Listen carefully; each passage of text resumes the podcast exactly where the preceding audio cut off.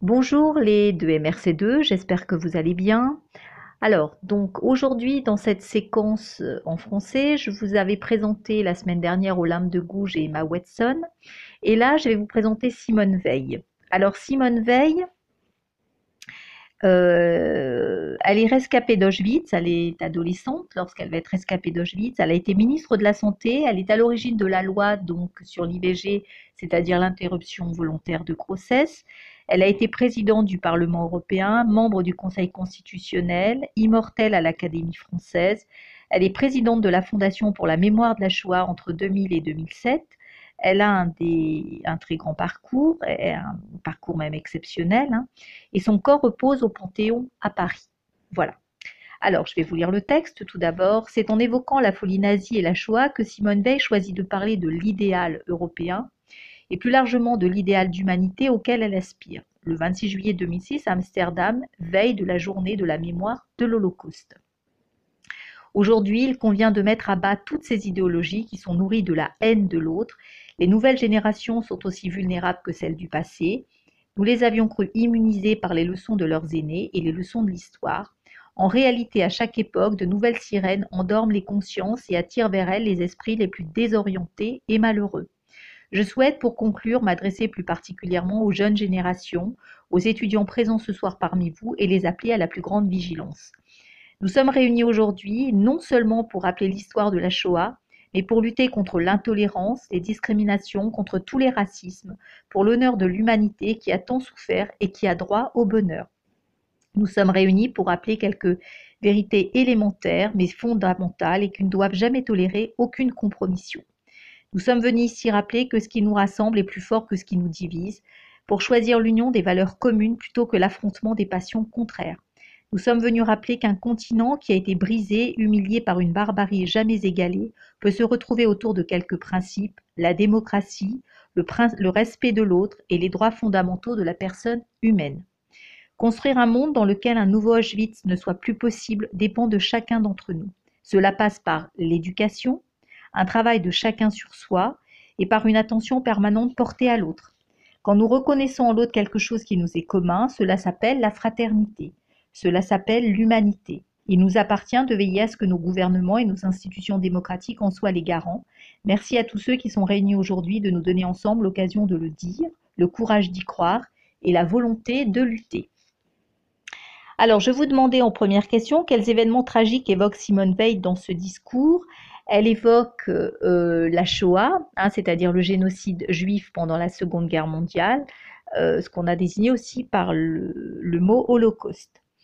Deuxième question, en quoi le parcours de Simone Veil renforce-t-il la force de son discours? Évidemment que c'est un discours bien plus poignant et très émouvant, puisque euh, Simone Veil a été dans les camps de, concentration, euh, elle, a été, euh, elle a été rescapée d'Auschwitz, à Auschwitz, elle a perdu sa mère, euh, quelques temps avant, elle avait perdu son père et son frère. Elle n'a jamais su ce qu'ils étaient devenus. Hein.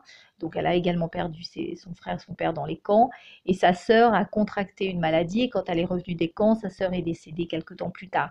Donc, elle a vraiment une histoire qui rend forcément ce discours bien plus fort.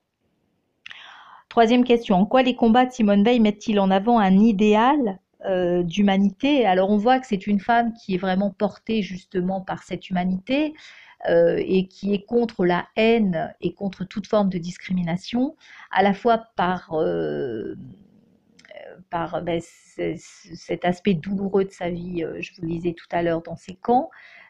pendant la Seconde Guerre mondiale, et puis également son grand combat, c'est-à-dire de faire passer, donc de faire reconnaître l'interruption volontaire de grossesse hein, pour toutes les femmes. Question 4. À qui Simone Veil s'adresse-t-elle plus particulièrement dans son discours? Eh bien, elle s'adresse aux jeunes générations, aux étudiants présents. Voilà, elle s'adresse aux plus jeunes. Quel est son message?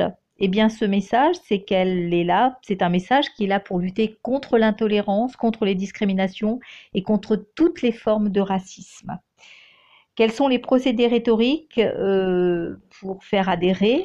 Alors elle, elle utilise notamment l'apostrophe où elle interpelle directement, regardez dans le troisième paragraphe où elle dit nous sommes réunis, elle répète plusieurs fois nous sommes réunis, nous sommes venus. Donc ça c'est une anaphore, je vous rappelle la figure de style où la, même structure de phrase est répétée.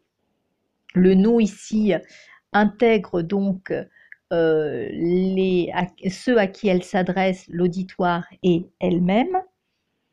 Euh, donc voilà, donc l'anaphore avec l'apostrophe où elle interpelle directement son destinataire en utilisant donc euh, le nous, hein, la première personne euh, du pluriel notamment. Et puis les champs lexicaux qu'elle utilise, elle utilise deux champs lexicaux essentiels dans ce texte. À la fois, elle utilise un champ lexical de l'horreur, de tout ce qui est intolérant, hein, lié à l'intolérance. Vous avez dans le premier paragraphe la haine, Hein, notamment, qui est un mot très fort, euh, tout ce qui est malheureux, désorienté à la ligne 6 de votre texte. Vous avez euh, des mots très forts comme discrimination à la ligne 11, euh, à la ligne 12 le mot racisme, qui sont des termes donc très forts. Et puis vous avez également à la ligne 18 humilié, la barbarie. Donc vous avez vraiment le mal ici et puis le champ lexical euh, du bien, hein, si je puis dire, avec à la ligne 19 la démocratie, le respect de l'autre, la personne humaine à la ligne 20, pardon, euh, la fraternité à la ligne 25, l'humanité à la ligne 25, le courage euh, tout à fait à la dernière ligne de votre texte. Donc vous avez ici deux champs lexicaux qui s'opposaient. Je vous rappelle que le champ lexical, c'est tous les mots qui renvoient à un même thème. Hein, voilà, donc un champ lexical lié au malheur et un champ lexical lié au bonheur, à la joie. Voilà. Alors, euh, Simone Veil repose donc au Panthéon et au regard de ces documents, pour quelles raisons y repose-t-elle? Eh bien, c'est parce qu'elle a eu un, parcours exceptionnel, qu'elle s'est battue toute sa vie à la fois pour les femmes, pour qu'elles obtiennent donc cette interruption volontaire de grossesse qui a changé la vie des femmes. Euh, elle s'est battue aussi pour euh, que euh, on n'oublie pas ce que les Juifs avaient subi pendant la Seconde Guerre mondiale et que ça ne se reproduise pas. Voilà. Donc c'est un combat qui n'est pas fait de haine, son combat, au contraire, c'est un combat intelligent qui montre que par l'éducation et par la raison, on peut éviter euh, ce genre d'horreur qu'elle a pu vivre. Voilà. Eh bien, je vous dis donc à très bientôt.